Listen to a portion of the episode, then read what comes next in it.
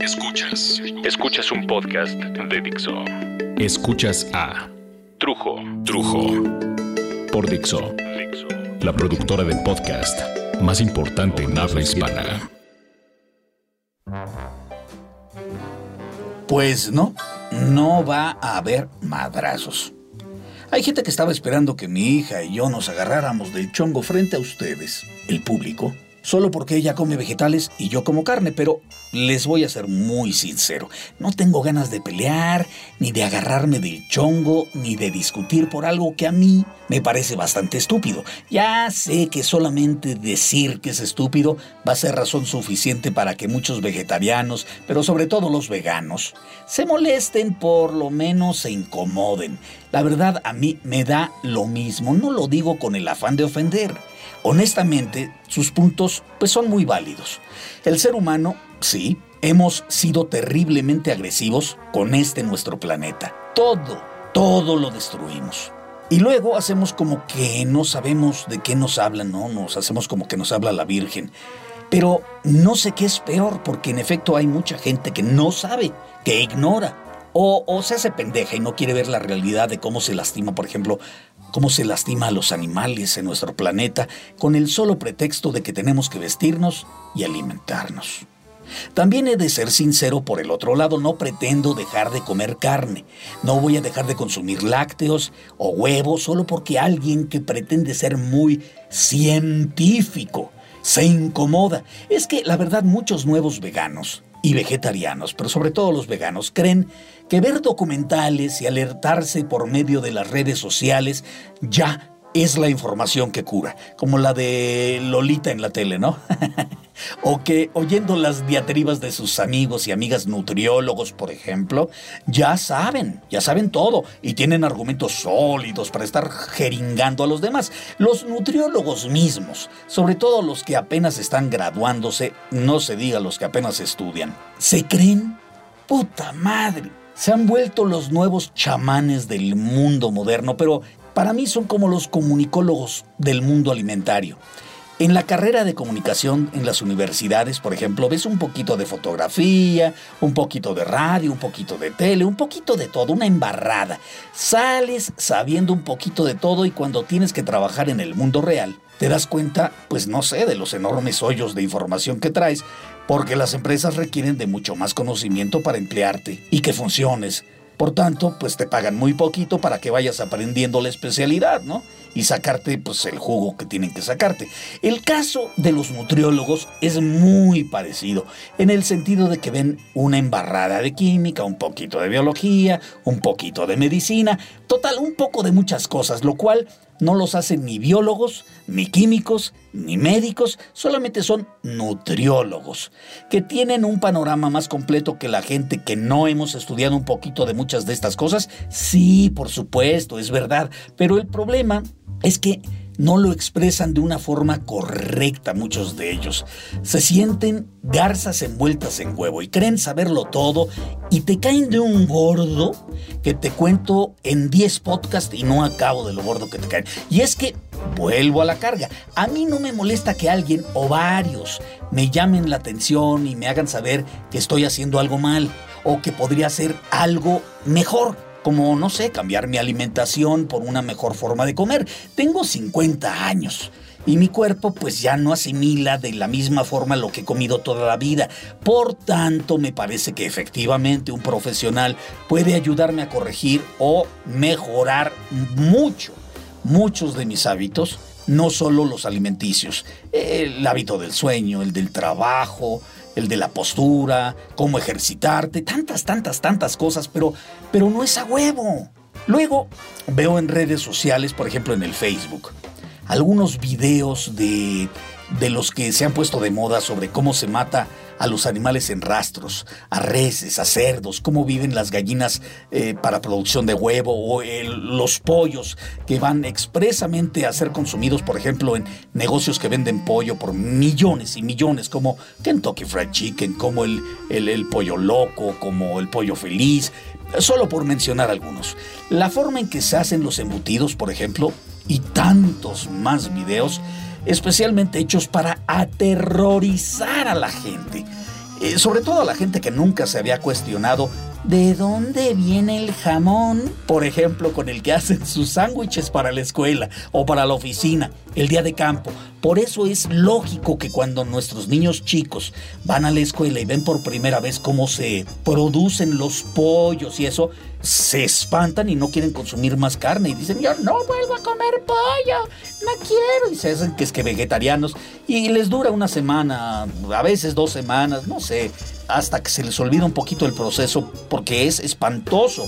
¿Me entiendes? La forma en que se hacen los embutidos, por ejemplo, es horrible. Pero bueno, aquella gente que vamos al mercado, por ejemplo, y comemos barbacoa, o michotes de carnero, o michotes de pollo, los tacos famosos de moronga, las famosísimas carnitas de puerco, la birria, los tacos dorados, la pancita, todo, todo, todo, todo está hecho con cadáveres cuerpos de animales muertos cocinados de una forma o de otra, ¿ok? Ya sea cadáveres al horno de tierra, fritos, cocidos en tomate, con mole, en caldos, miles de formas y sazones para consumir cadáveres de animales, la mayoría de ellos especialmente criados para el matadero. Y eso precisamente es lo que los veganos ven cuando ven una pila de chamorros. Cadáveres que ven una pila de hojas de chicharrón recién fritito. Uno dice, mmm, qué delicia. Ellos ven cadáveres. Un montón de carne muy bien preparadita y sazonada, pero tiene la cabeza del puerco o la cabeza del chivo enfrente para probarte que el cadáver, la carne que estás viendo, pertenece a la cabeza que representa.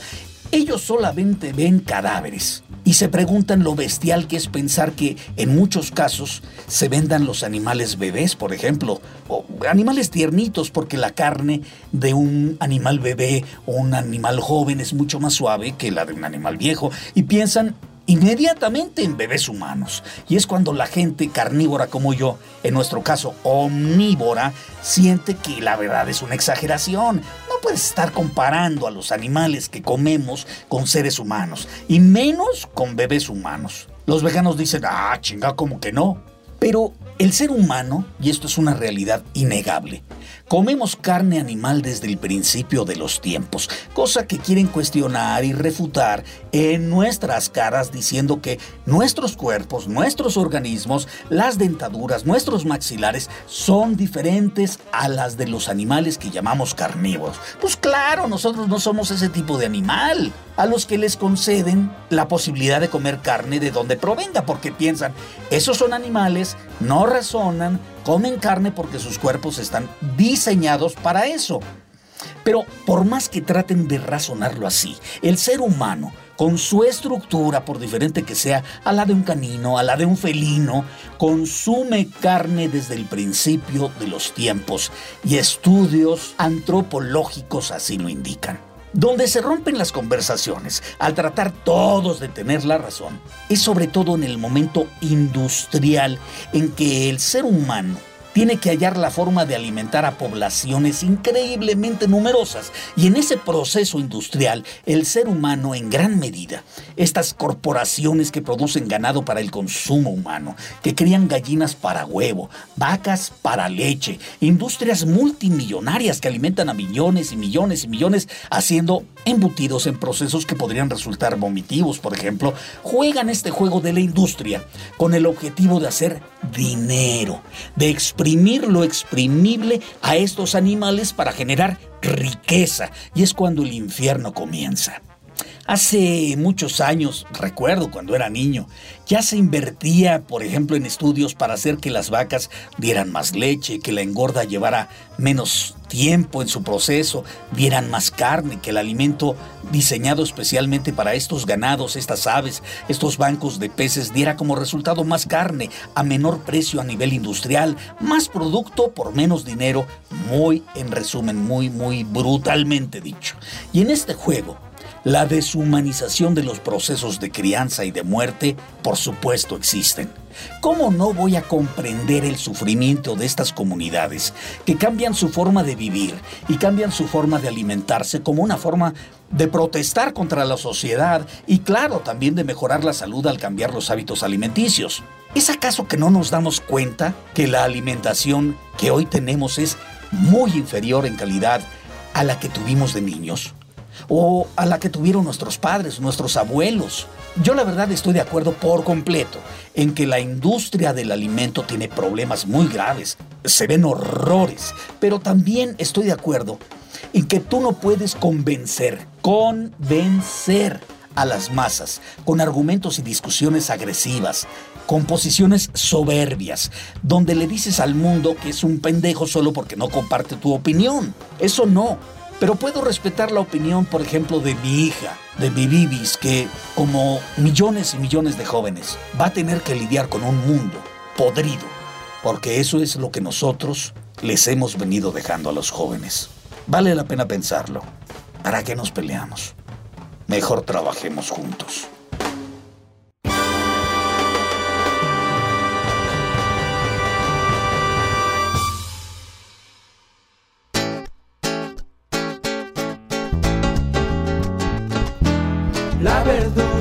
La verdura, la verdura, la verdura, la verdura.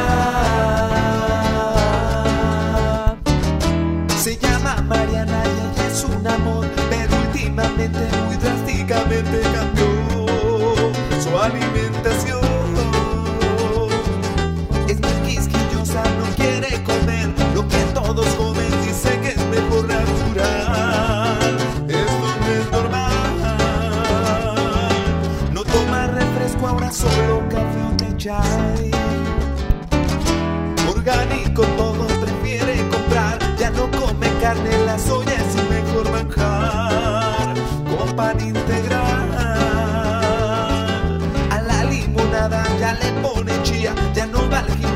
Solo corre 5K. Puede modestar. Almendras y arándanos come para el snack.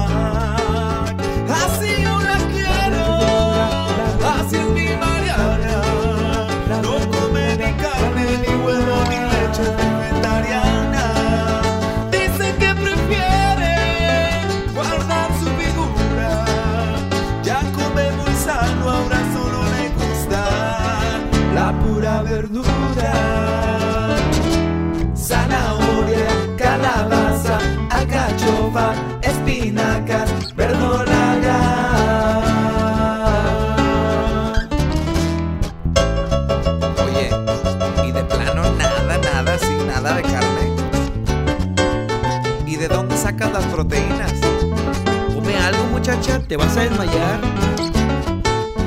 Escuchas a Trujo. De lo que te pierdes, ¿eh? Eh, pero las verduras también tienen vida.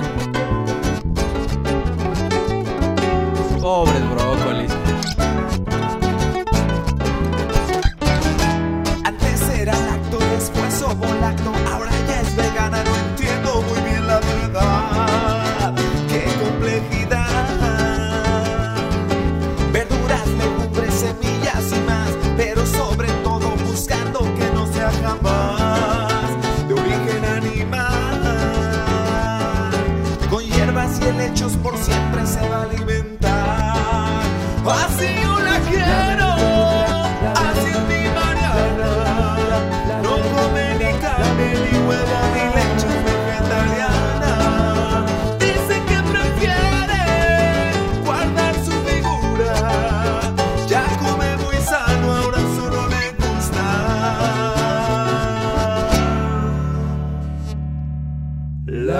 pura verdura.